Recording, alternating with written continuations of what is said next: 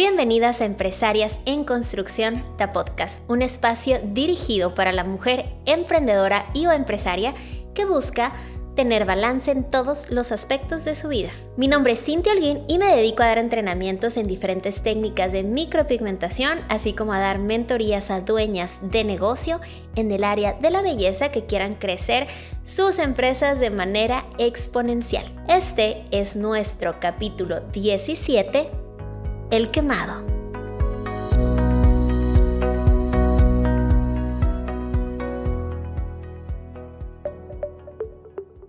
Hola, hola, ¿cómo estás?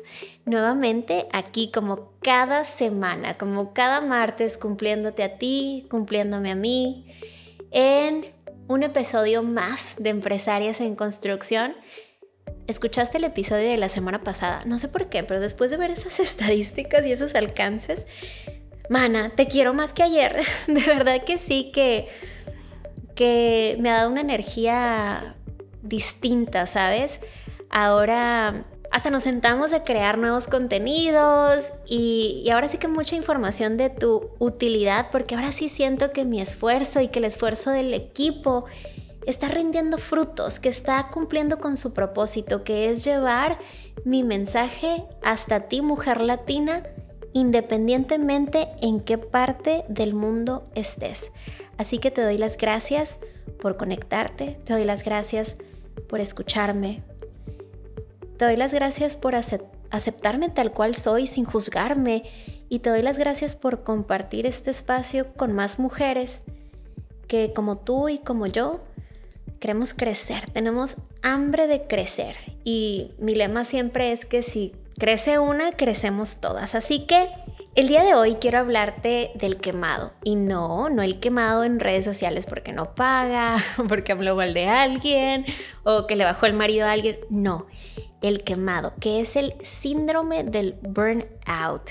¿Y qué es el síndrome del burnout? Probablemente ya lo he hablado en algún otro canal de comunicación, quizá en Instagram, Cynthia Browse, o quizá en algún podcast anterior pero me topé con una estadística en la semana y dije, necesito volver a hablar de ese tema porque estoy segura que a todas nos ha pasado.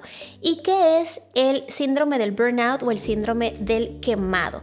Es el desgastamiento o el desgaste profesional, el agotamiento físico, mental y emocional debido a las exigencias o incluso a la insatisfacción laboral. Y me gustaría hablar en el siguiente capítulo de cómo el síndrome del burnout puede afectar a nuestro equipo de trabajo, pero en este capítulo nos vamos a dedicar exclusivamente a ti. Yo recuerdo que al menos yo, y estoy segura que a ti te pasó también, que cuando comenzamos con esta aventura del emprendimiento tenemos dos cosas en mente. Y una es libertad financiera y tener más tiempo para disfrutar con los nuestros, conmigo, con mi pareja, con mis amigos, con nuestros hijos. E irónicamente, cuando somos nuestros propios jefes, pasa absolutamente todo lo contrario, ¿verdad? Por falta de experiencia, de educación y en lugar de tener libertad financiera y libertad de tiempo, pues nos vemos envueltos en estas exigencias que tiene el trabajo, donde por no acercarnos a la gente correcta o por no educarnos o por simplemente no aprender a delegar, terminamos trabajando 20 horas al día, terminamos incluso de, no quiero decir que dejar de amar lo que hacemos, pero hay un momento donde dejamos de sentirnos motivados con lo que hacemos.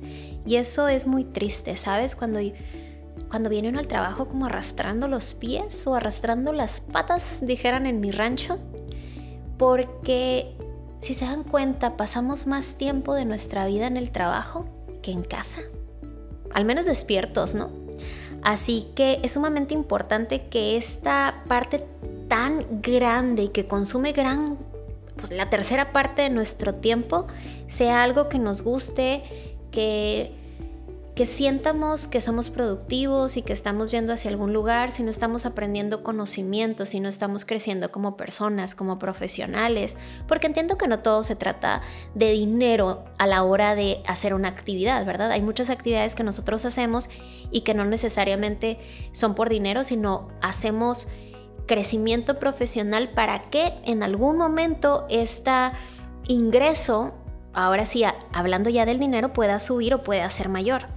Me sentía como una esclava. Y es muy interesante porque a lo mejor hace tres años se miraba que en redes sociales estaba dominando y conquistando el, mundo y abriendo un montón de mercados, literalmente el mundo, pero ya no sentía como maripositas a la hora de llegar a dar un curso, ¿sabes? Donde estaba cansada, donde estaba agotada, donde poco comprometida, donde estaba de mal humor, de mal carácter, mala comunicación, irritable. Sentí, sentí que incluso me perdí, ¿te ha pasado? ¿Nunca te has visto al espejo cuando estás haciendo un coraje en el trabajo y dices, ¿qué me pasó? Esta, esta no soy yo. Y es simplemente porque tienes el síndrome del burnout, que dejó de ser un mito social para ser una realidad ya que la Organización Mundial de la Salud lo ha reconocido como un síndrome y se ha puesto en su página oficial a partir del 1 de enero del 2022. Quiere decir que esta es una realidad y es una realidad que muchos estamos viviendo, ya que debido a las redes sociales y debido a toda esta era del emprendimiento se nos exige o hay distintas exigencias. Y sobre todo siento que la carga hacia la mujer es mayor porque a nosotros se nos exige ser una excelente mamá, una excelente compañera, una excelente amiga y un excelente profesional. Es decir, socialmente no podemos estar como que bien acá y no bien acá, ¿no? Ya sea porque la sociedad no lo exige o porque nosotras mismas nos exigimos debido a que así fuimos educadas. Así que emprendiste para ser más feliz, emprendiste para tener un diseño de vida, es decir, vivir bajo tus propios términos. Y resulta que está pasando todo lo contrario. Y que esa chispa que te hizo emprender, ser diferente, ahora se está apagando están acabando con tu espíritu. Y estás a tiempo, estás a tiempo de reconocerlo y de comenzar a trabajar ciertos puntos, ya sea con un profesional de la salud, con un terapeuta, si consideras que ya estás en un momento donde necesitas ayuda, o si todavía sientes esta emoción grandísima de ir a trabajar y amas lo que haces, que ojo, yo nunca dejé de amar lo que hacía. Simplemente estaba cansada. Y cansado, ¿quién se puede concentrar, verdad? Obviamente todo lo magnificaba, los problemas o las emergencias que había en la oficina las miraba mil veces más grandes de lo que en realidad eran, porque yo no, yo no tenía la suficiente inteligencia emocional, pero aparte mi cerebro no podía funcionar, estaba agotada, estaba desgastada profesionalmente y ese desgaste profesionalmente me llevó a estar desgastada en casa a tener problemas de pareja, a no conocer a mis hijos, a perder mis amigos, incluso a perder mi equipo de trabajo por una mala actitud de mi parte. Así que si tú identificas que estás pasando por esta etapa o peor aún, que ya estás viviendo a lo mejor alertas físicas como vista cansada, como dificultad para dormir, como taquicardia, como alta presión, como dolores de cabeza constante, es importante que lo reconozcas y que pidas ayuda. Que le bajes dos, dicen en México, que le bajes dos. Así que siéntate, evalúa las situaciones de estrés para que empieces a quitar estrés de tu vida, ajusta tus metas o quizá es que ni siquiera tengas metas y te sientes en este momento que no estás navegando, sino naufragando.